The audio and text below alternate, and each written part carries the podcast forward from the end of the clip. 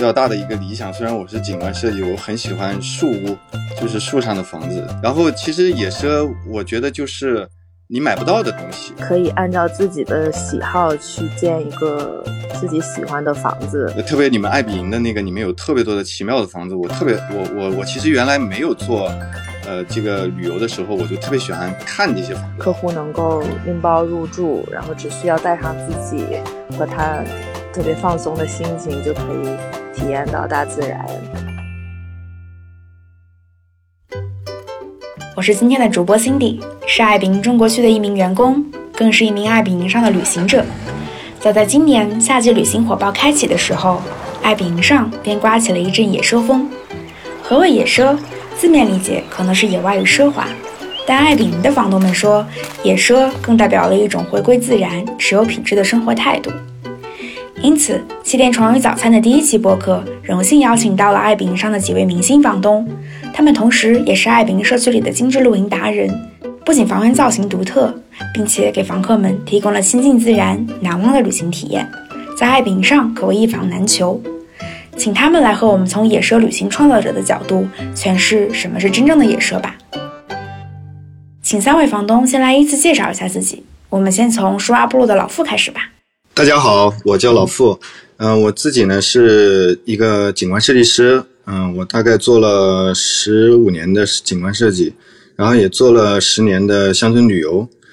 其实我自己呢也是那个爱彼迎的深度用户啊。其实我最早呃把我自己家。还有就是那个，嗯，我自己出去旅游，我都会用 Airbnb 的那个平台。然后我那个做树蛙部落呢，其实是起源于第一次看到了一个树蛙。然后当时呢，我们在研究那个河姆渡，我们因为在余姚做了一个项目，所以很喜欢树屋，所以当时呢就觉得说，要不，呃，就把树蛙部落作为我们的那个名字。那呃，当时我们的这个项目呢，其实最早是在余姚嘛。那后来，呃，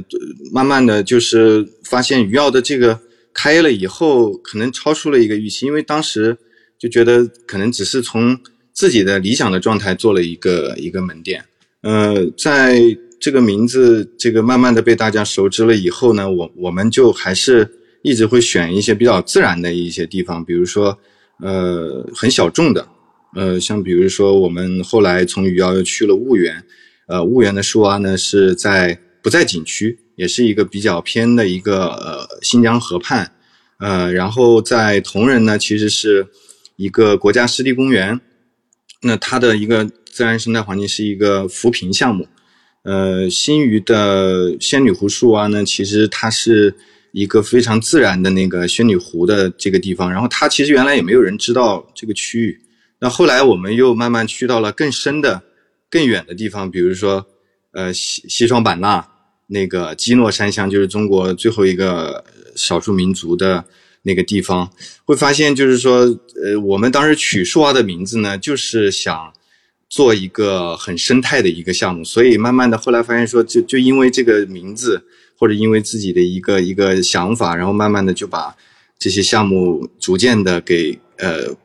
全国各地都走了一些这种很自然的地方，所以这个就是我们树蛙的一个呃，从最早的一个选址到慢慢的有全国不同的一个地方的一个布局的一个过程。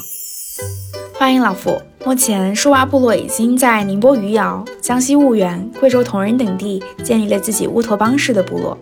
待会儿我们会请老傅再详细介绍一下他是如何将自己的想象完美融入当地的自然环境与文化的。接下来介绍我们的第二名房东敏敏。敏敏是爱彼上的一位九零后房东。二零二零年，他的露营风民宿游舍落地在了北京京郊的一片田野上，号称是爱彼上最孤独的民宿。做财务出身，在国外生活了二十几年的他，又是如何化身设计师和爱彼房东的呢？我们先来听听他的故事吧。跟老傅一样，是 Airbnb 的这种重度粉丝。嗯，基本上疫情之前一年都会出去旅行五六次，很多时候定行程之前都会先打开自己的爱彼迎上面的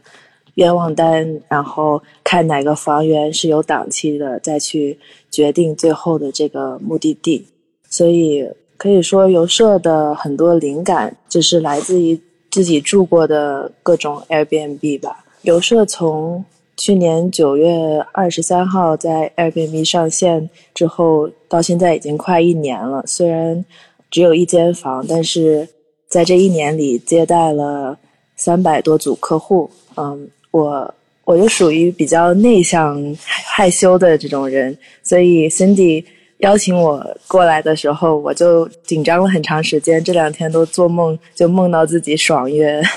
就还挺紧张的。但是通过做 Airbnb 就认识了很多新的朋友，特别开心。那这个夏季呢，我们又增添了一些露营活动和六间新的游社。新的游社会在九月底、十月初开放。欢迎敏敏。最后，请出我们爱彼迎上名副其实的斜杠房东四九。四九不仅是上海的爱彼迎房东，也是我们上海房东社区的小队长。他现在还是风格露营品牌 Morning Lab 的联合创始人，我们请他来介绍一下自己吧。哦，大家好，我是四九，我是一个很资深的爱彼迎的房东。然后在最早的时候，我是做城市民宿的，然后有机会就成为了上海房东社区的小队长。呃，在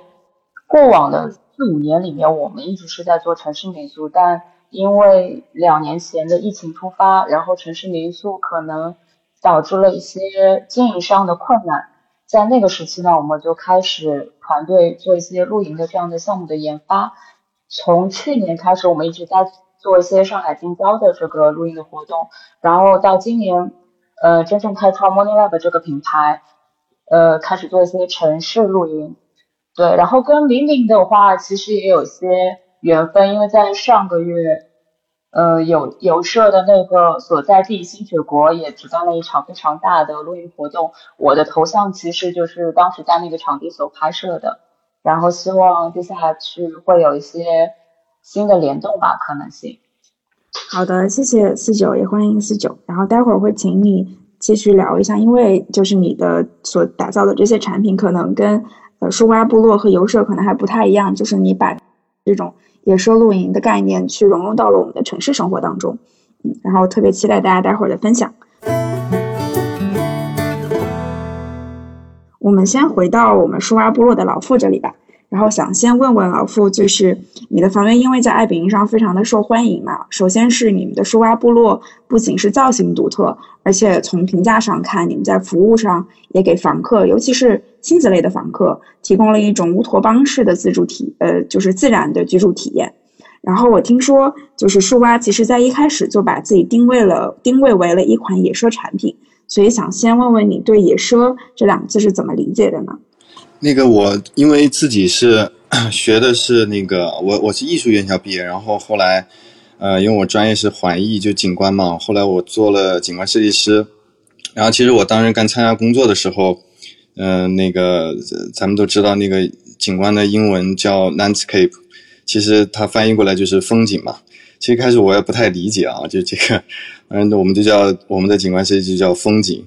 然后后来因为我前十年吧，其实做的全是城市景观，其实我感觉的那个有点像搞绿化，就是其实我现在回头想一想啊，就是可能有很多设计，但是我现在呢就去乡村了嘛，然后就开始做一些。呃，跟生态旅游有关的一些东西，然后我我就发现，哎，其实这个过程其实就是一种野奢的过程，就是越来越野生了。原来呢，感觉是家养的，那现在呢，就感觉就是比较野生的过程。但是，呃，你说奢在哪儿呢？其实我觉得就是我我们定位那个树阿部落嘛，因为我最喜欢，其实就是我一直有一个比较大的一个理想，虽然我是景观设计，我很喜欢树屋。就是树上的房子，然后特别你们爱比营的那个，里面有特别多的奇妙的房子。我特别，我我我其实原来没有做，呃，这个旅游的时候，我就特别喜欢看这些房子啊。做树蛙的时候呢，我就说一定要做一个我自己喜欢的那个树屋，然后呢，一定是我自己现在回忆过来，我发现这个树蛙部落的野奢呢，就是类似于叫爬树听蛙这个住部落这种感觉。然后其实野奢，我觉得就是。你买不到的东西，就是比如说，呃，第一个要野，就是你买不到，比如说原始森林啊、热带雨林啊、湿地啊、湖泊啊。所以我我们的地方都会去选址，因为第一个鱼澳就是在那个原始次森林嘛，就是它是，呃，就是你找不到的一个地方。但是奢在哪儿呢？其实我觉得，呃，奢侈在就是说你在一个给我们的那个客人能提供最舒适的环境的地方，然后给他保留住当地最美的那些风景。然后你打开那个那个门，比如说我们的书，你打开了那个门以后，它门口就有树啊，是真的。然后在我们婺源，比如说那个婺源的大范树啊，还有呃那个余姚的就是斑腿树啊，还有就是呃铜仁的是那个镇海宁蛙，就是你直接可以找得到。有时候甚至就在那个扶手上面，然后铜仁和余姚还有猫头鹰，就是它直接就是到你的那个家门口了，所以就你会发现说你你住的是一种奇妙的房子，然后这个一打开门就是那种你最理想的那种自然风景，小溪啊、森林啊，所以我觉得这个可能是我理解的，就是作为一个景观设计师，我回到了那个自然的世界，又创造了一些适合于人去体验的一些这种场景嘛。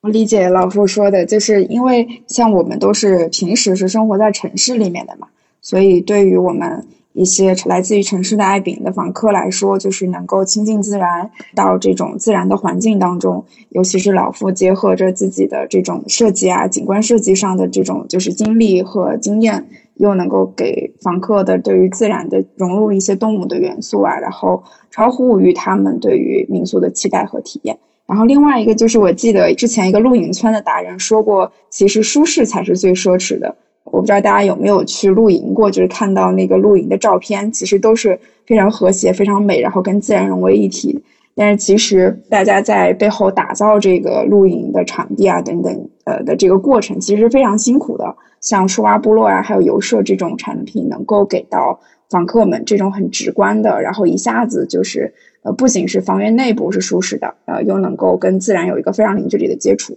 其实是非常的难得的。然后另外一个就是还想问问老傅，呃，你打造树蛙部落的一个过程是怎么样子的？在这个打建造的过程中，是不是遇到了一些好玩的事情？可以跟我们分享一下。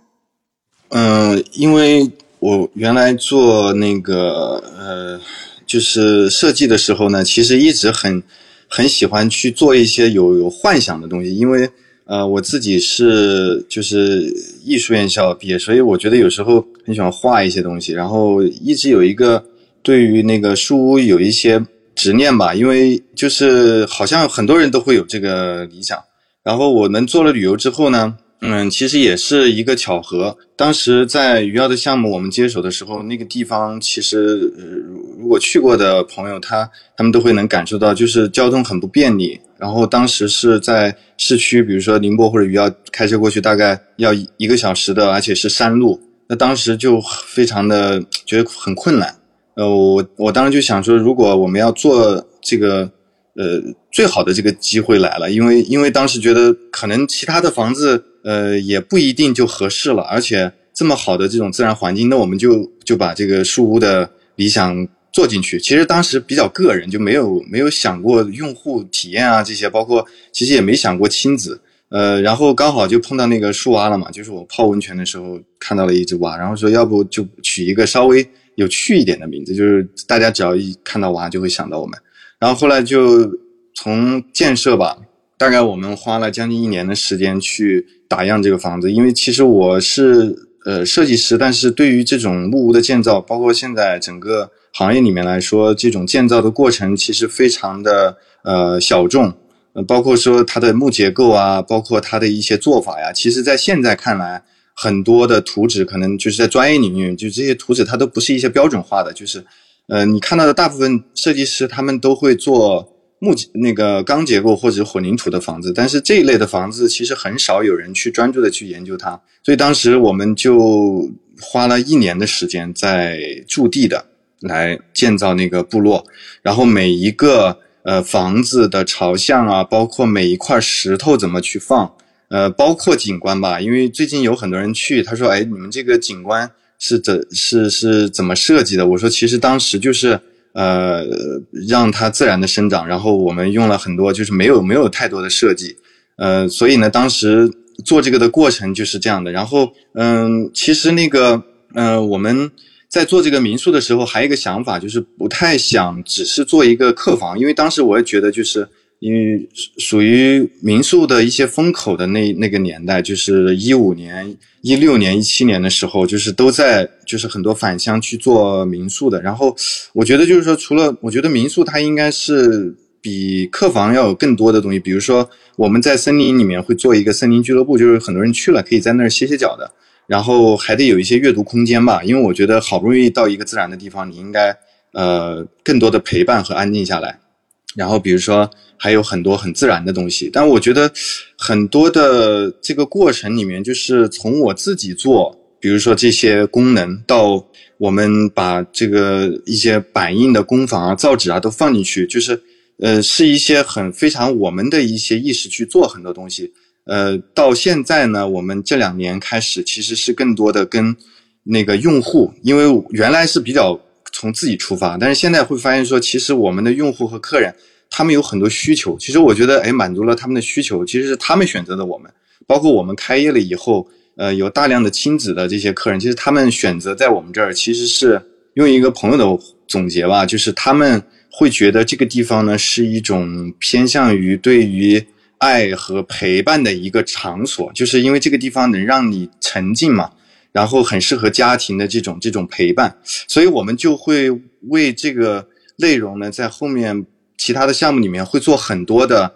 不同的一些功能，所以后面的一些什么工坊啊，包括小孩的一些这种自然的一些课堂啊，包括很多的这些自然的体验，呃，还有我们甚至种了做了稻田，就是专门种稻子。让大家可以去参与到过程当中，感受一年的那个四季，就这个过程，我觉得变化还挺有意思的。就是，呃，我们是在向用户去互动和学习，然后从自己的专业入手，然后越来越接地气，越来越懂得怎么去做一个真正贴近我们的呃用户的一些产品。其实老夫说的爱和陪伴，又再一次扩充了野奢的定义。很多来到树蛙的一些亲子的家庭，因为树蛙提供的这种高品质的房源，还有更重要的是这些森林俱乐部啊，然后跟自然、跟呃小动物们这种零距离的接触，会创造家庭单位之间、父母跟孩子之间这种更有趣的、深入的互动。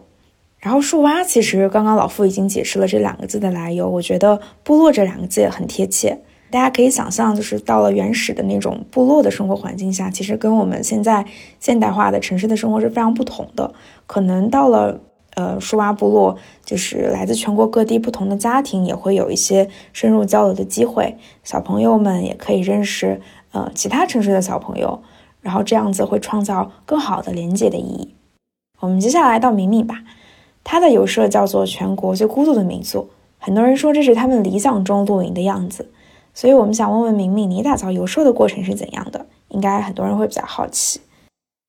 四九跟老傅在民宿和野奢这块都是前辈。上次在新雪国举办的那场活动上，Morning Lab 的营造的那种呃 glamping 的氛围是非常棒的。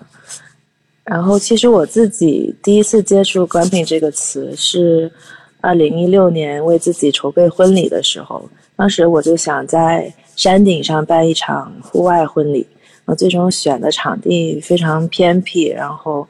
住宿和餐饮只能通过帐篷来解决，所以我就在网上搜索了很多关于露营婚礼的灵感，然后就看到美国、英国都有很多这样 glamping 的场地，然后就被这种方式吸引住了。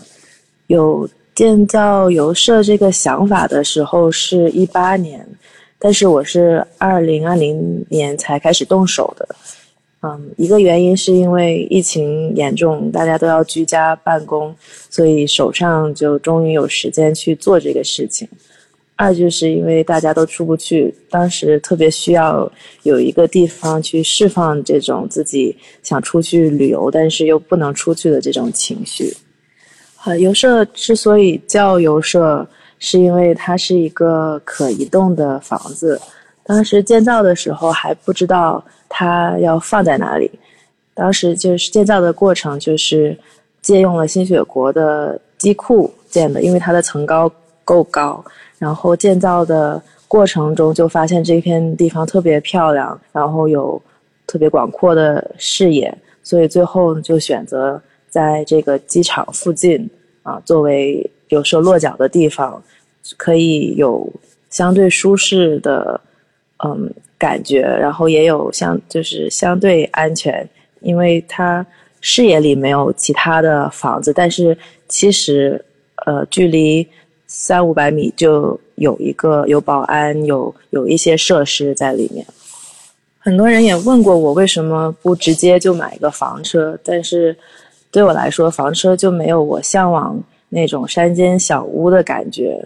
对我来说，有设是一个能让我逃离城市的一个一个居所，所以我并没有想跟他一直在路上，而且我自己也不是非常喜欢开车。我觉得做 Airbnb 特别好的一点就是。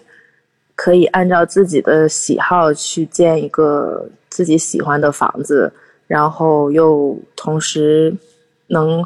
获得很多人的认可和喜爱吧。嗯，游舍是我自己设计的，当时我的想法就是它一定要跟城市住宅不同，室内全部都是用的木结构，床也是要设计的，特意设计的。是要攀爬上去的，有吊床，有爬梯，我觉得这样子才会有比较有趣的居住体验。那虽然有舍是一个小房子，但是我认为它还是有露营体验的。首先，它的位置是比较野外的，而且当你住在游舍里面的时候，水和电都是有限的，就好像露营一样。而且这个时候你就会意识到，就是在城里居住的时候，你拥有的这些生活便利，其实是非常，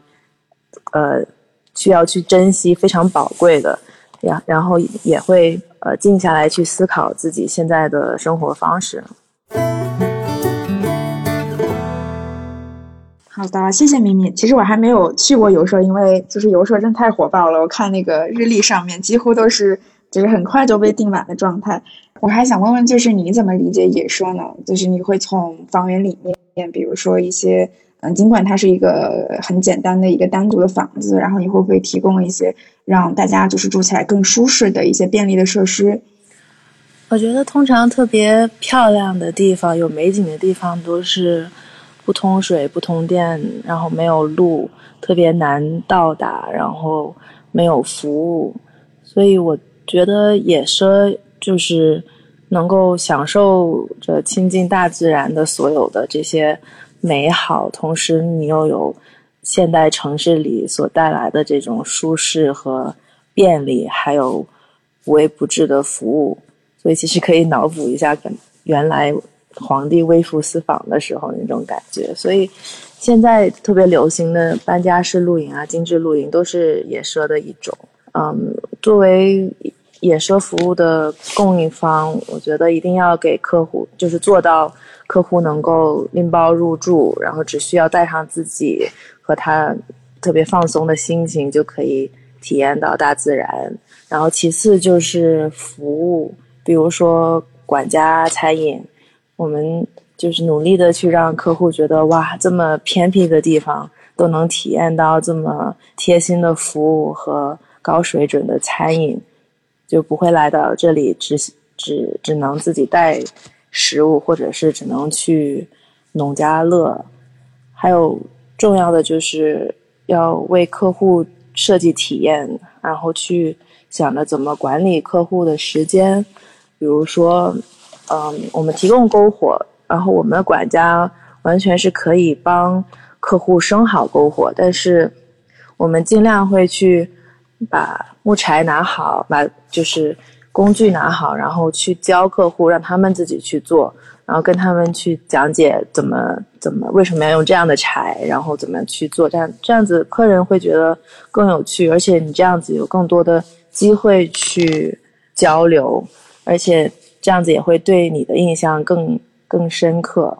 另外就是我觉得，因为游社是提供早餐的嘛，我觉得早餐是是特别。重要的一部分，因为做 Airbnb 本身，B&B 就是 bed and breakfast，就是早床和早餐，所以床和早餐就是特别两个特别重要的一部分。所以在酒店里一个好的早餐对我来说就会对一个酒店呃评价特别高。所以我认为像我们的早餐是送到房间的嘛，这样子才能够更更有体现到野奢的里面的这个奢华的感觉。谢谢敏敏，你甚至把我们那个主题都带出来了，气垫床与早餐，就是这个也是我们想把我们的博客叫为这个名字的原因，因为确实 Airbnb 的呃全称就是 Air Bed and Breakfast 嘛，所以呃气垫床和早餐是我们 Airbnb 非常就是一直以来的一个传统。然后我觉得像游舍和树蛙这样子的产品，其实就是对于想体验这种精致露营，但是又不想说自己。呃，费特别大的功夫的这些游客们真的是非常的适合。就我记得之前看到一个喜欢露营的人，然后我以为他们一直都是乐此不疲，就是带着一大堆东西，就是有个词叫搬家式露营嘛，然后去到一个田地上开始搭建自己的帐篷啊等等。然后其实我后来发现他们也是非常累的，所以就是刚刚敏敏说，就是也会给房客提供这种精致的服务，然后其次也会。让管家去教他们怎么样去在这个建立的过程中有一些亲自动手的体验，我觉得这个是真的，就是非常好的一个一举两得的事情。上个月，敏敏和四九一起参加了新雪国的露营活动，嗯，两个人应该是非常有缘分了，他们也算是精致露营圈比较资深的达人。那我们接下来请四九给我们介绍一下你的 Morning Lab 现在在做什么好玩的事情呢？Morning Lab 其实是今年才成立的，就是大家如果知道四九的话，应该知道去年我们其实做呃早安精致露营这个板块的时候，呃，我们做的更多的是近郊的露营的活动，然后就是提供大家一些拎包入住，当然也有一些营位提供到一些高级玩家，他们可以自己带装备，就是刚刚你有说到的，他们会带很多的。装备，然后到一块营地去搭建，然后自己体验这样的户外的生活。但其实我们最多做的是拎包入住这样的板块。我自己个人认为，我们去年做的这样的产品，呃，挺野的，但是可能离奢还有一定的距离。可能跟敏敏跟老傅做的不一样的是，因为，嗯，他们所呈现的这样的产品，住宿产品更多还是会有房间，然后固态的建筑，然后其实是有一些配套的。呃，卫浴系统在房间里面的，或者是一些公共的。然后我们当时所选的场地，可能在当时的营地来说，它的一些配套设施还不是那么完善。那我们其实只能提供大家帐篷，然后相应的户外的装备。但是对于一些女孩子，或者说一些对睡眠要求相对比较高的客户，她可能在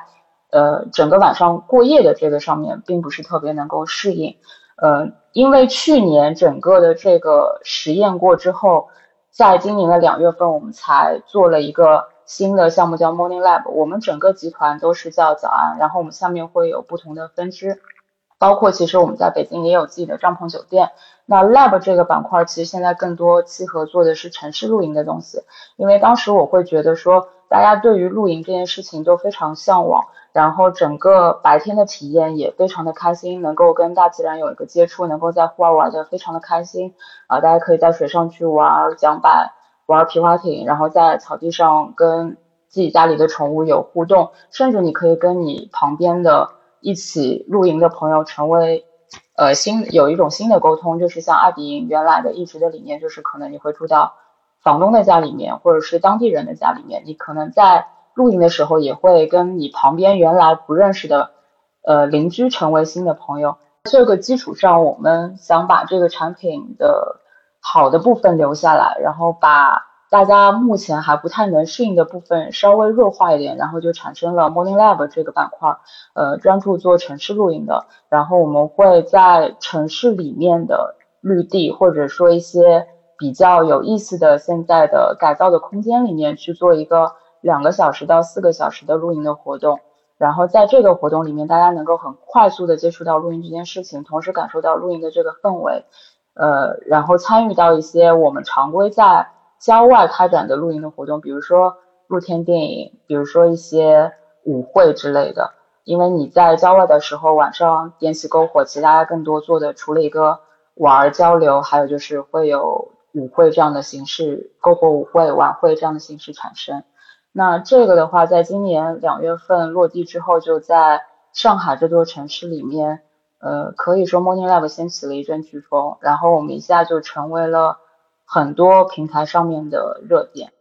然后大家就因为这个，可能更多的小白的用户群体，他可能原来对露营是有向往的，他在网上各种平台上看到别人出去露营。呃，就像你们刚刚有说的各种高级玩家，他可能会原来就购买了很多装备去玩，但是他们只是看这些图片跟视频，但是对于真正去行动、参与到这样的活动里面，还是会有一定的顾虑。但是我们的这个活动开启之后，就有大量的愿意来尝试的朋友来参与我们的活动，然后在参与这些活动的过程中，他们就会。了解到说，哎，我其实是喜欢这类活动的，我下次可以跟你去郊外真正的野地里面，或者说更远一点开车才能到达的目的地型的营地里面去参与这样的活动。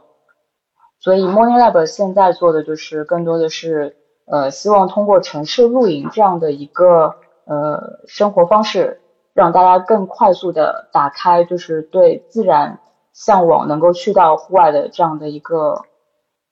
呃，应该说怎么说，就是一个途径吧。我们在做这样一件事情。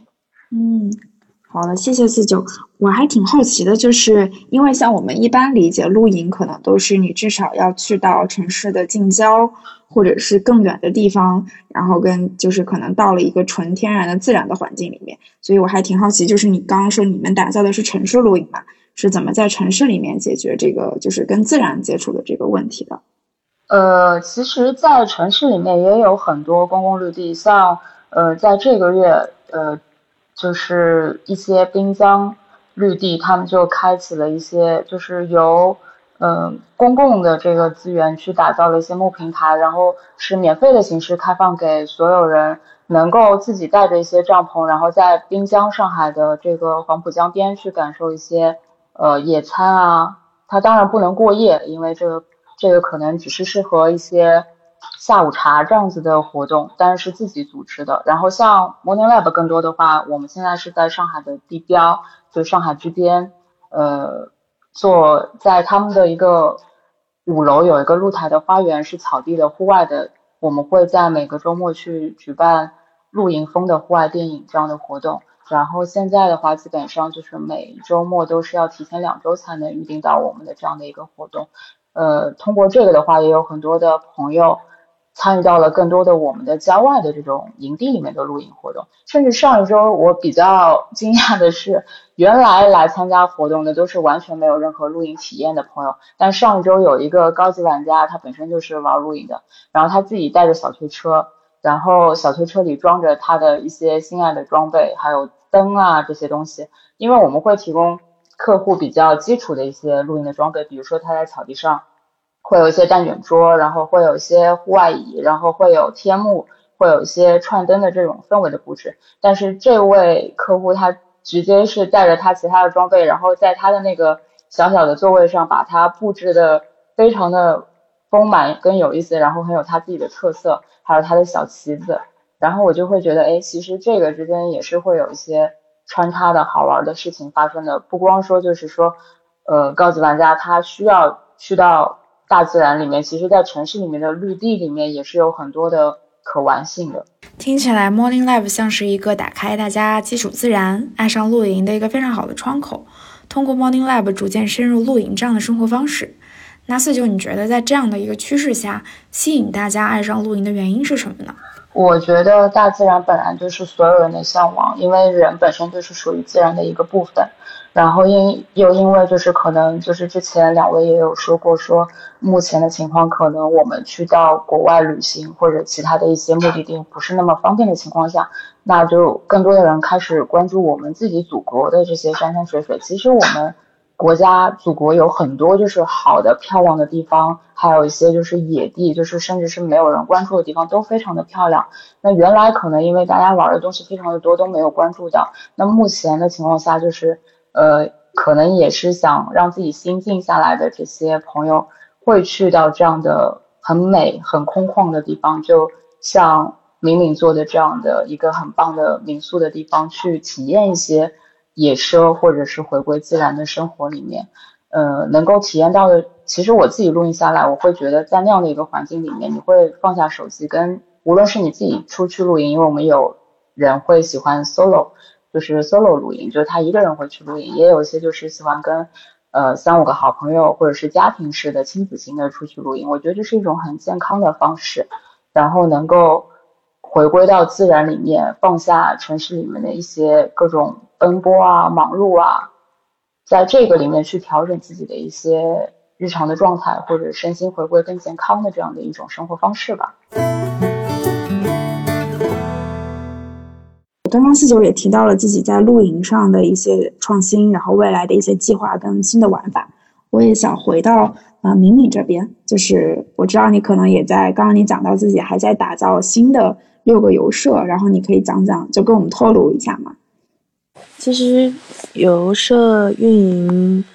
呃，期间就尤其是前面，很多人都会问我啊，这边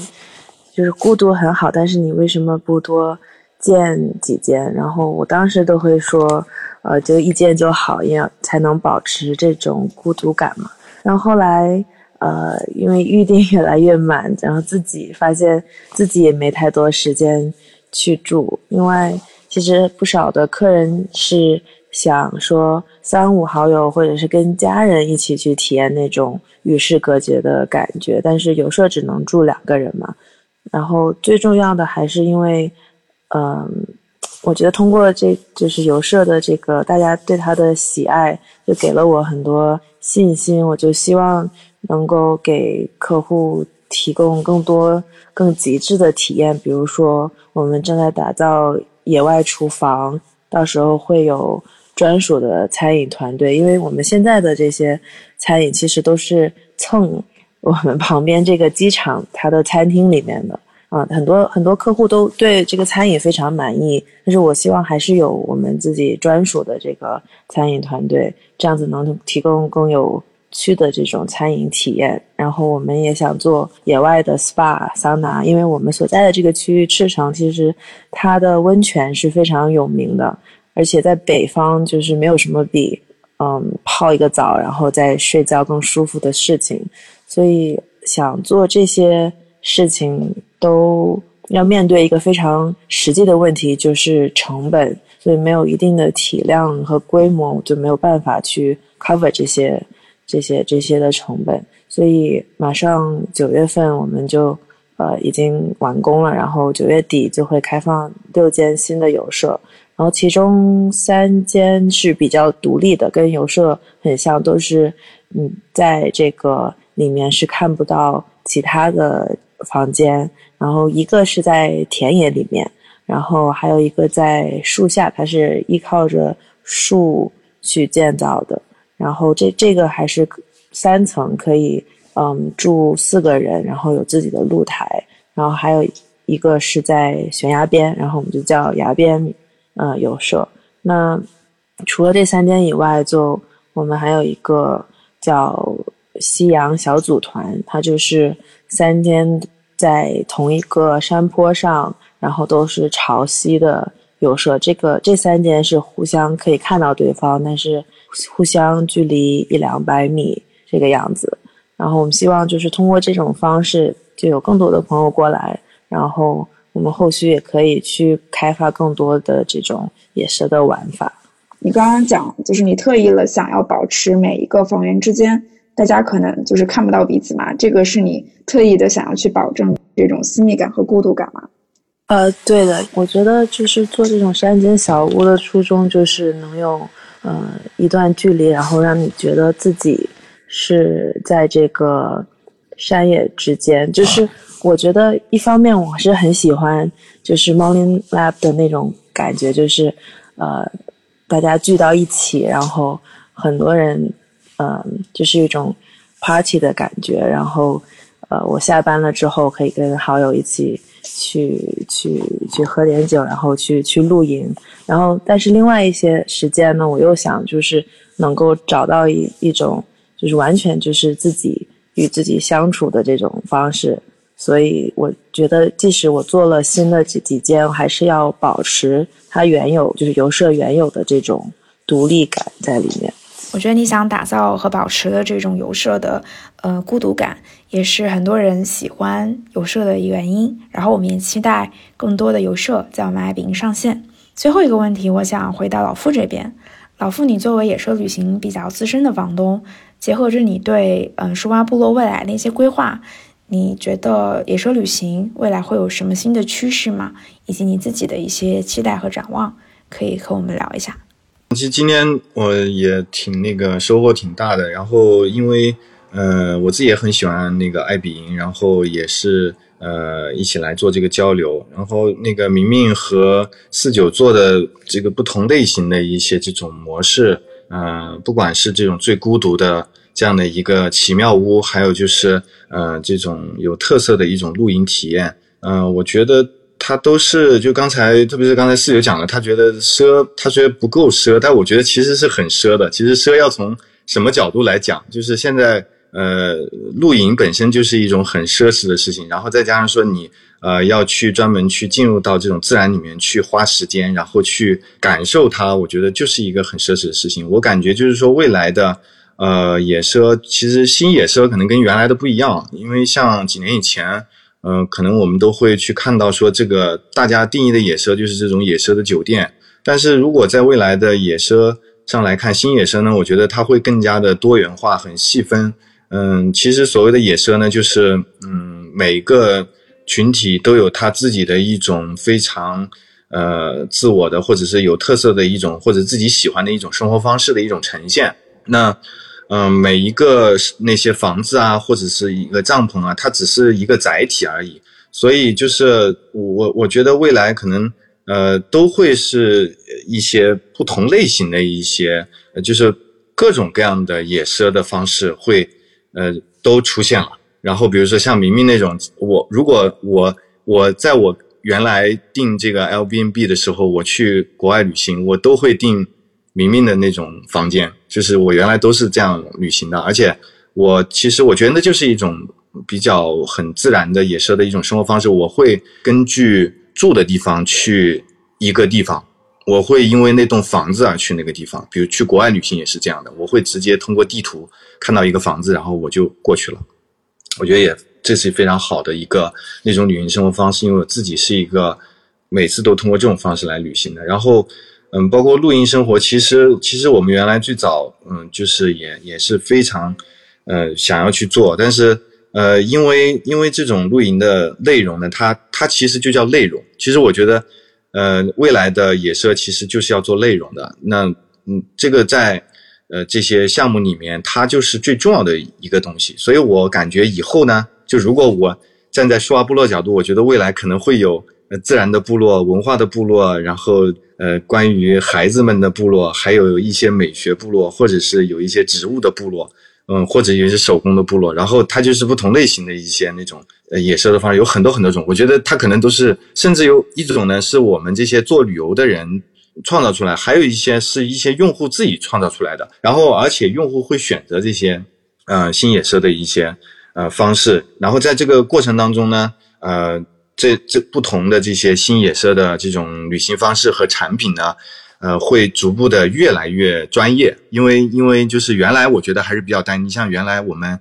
国内没有民宿，呃，更不要说营地了。其实，在十几年前的话，其实这个还是酒店的这种模式。然后慢慢大家走进自然了，然后又有了营地，然后可能未来会有各种各样新奇的一些东西。我我其实是很期待，就是有有一些多元化的这种部落。因为我叫部落的原因，因为。呃，我觉得它可能不是大众的一种行为。原来你像说我们都去景区游，然后呃都去什么那个跟团游，原来都是这样。但现在都是一些小众小众的，一个个的社群社群的一个方式，所以它不能大，它一旦大了就不够野奢了。所以它是本身它就是一种很奢侈的一种生活方式和行为。然后呃大家都根据自己的生活方式去寻找自己的那个群体和自己的那种那种习惯，然后慢慢的去。多元化的去逐步的去升级，我觉得这这是一件非常有意思的事情。老傅总结的特别好，还提到了新野车的这个概念。其实我们在近期的这个中秋跟国庆的旅行趋势中也发现，无论是长短途的旅行，从城市出走，住进这种山川自然间的好风光，依然是大家嗯向往的这种旅行方式的首选。所以我们也期待未来能够有更多的，呃，这种满足大家亲近自然的愿望的旅行产品出现。那最后我们想打一个小广告，就是树蛙部落现在还是我们宁波地区的爱彼迎榜单房源。现在在爱彼迎的 APP 首页就可以看到榜单的入口。爱彼迎的榜单集合了各地区文化特色以及有品质的房源，成为大家出行住宿必备的一个选房的种草利器。感兴趣的朋友可以去看看。最后呢，就是预祝大家都能收获一个难忘的国庆假期。感谢大家的收听，希望你们喜欢今天这一期节目，也欢迎大家订阅我们的播客《气垫床与早餐》。祝你的每一天都有爱相迎。